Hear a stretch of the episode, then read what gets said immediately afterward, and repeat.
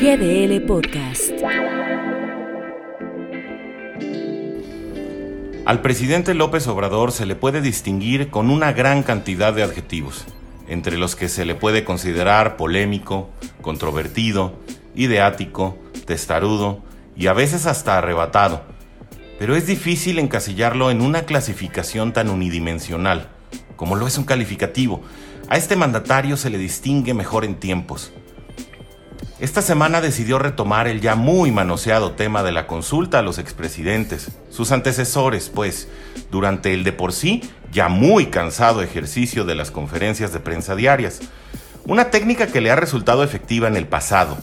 Hablar de este para evitar ser cuestionado del presente, especialmente cuando se trata de golpear el nombre de un rival, que por cierto queda excluido de la réplica en la arena. Sin embargo, en esta ocasión el presidente parece estar escupiendo hacia el cielo, pues mientras elaboraba apasionadamente los motivos por los cuales desde su consideración se debe someter a juicio a quienes desempeñaron el cargo más importante de la escala política nacional, quizá olvidó que apuntando con el dedo existían por lo menos tres que señalaban de regreso.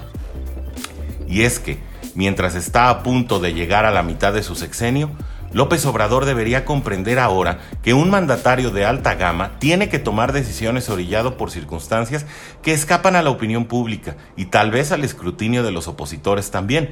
Sin embargo, en un episodio de la ceguera de taller que parece haber hecho presa del tabasqueño desde que asumió el poder, sigue sin superar los complejos del eterno candidato. Pero el presente del presidente puede analizarse también mediante rivales en turno y a la narrativa obradorista le urge un saco de boxeo en cada mañanera, y parece que el reciente episodio con la clase media alternará carteleras con el duelo estelar contra los medios de comunicación y el recientemente retomado duelo contra los antecesores.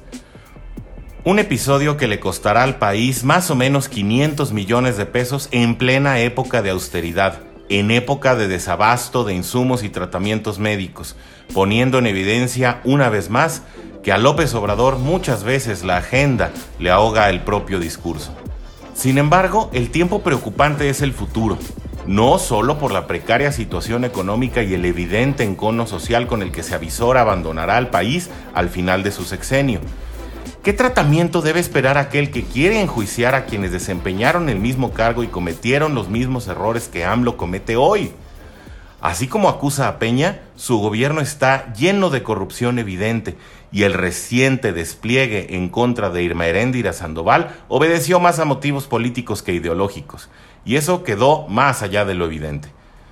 Tal como acusa a Calderón de convertir al país, entre comillas, en un cementerio, los muertos de AMLO triplican a los de su antecesor en sus primeros 30 meses de gobierno. Tal como acusa a Fox, aceptó también públicamente meter mano en las elecciones y así nos vamos. De cara al final de su mandato y con la carrera de la sucesión corriendo delante de sus narices, preguntamos, ¿a qué le tira cuando acusa, presidente? Soy Orson G. para GDL Post. GDL Podcast.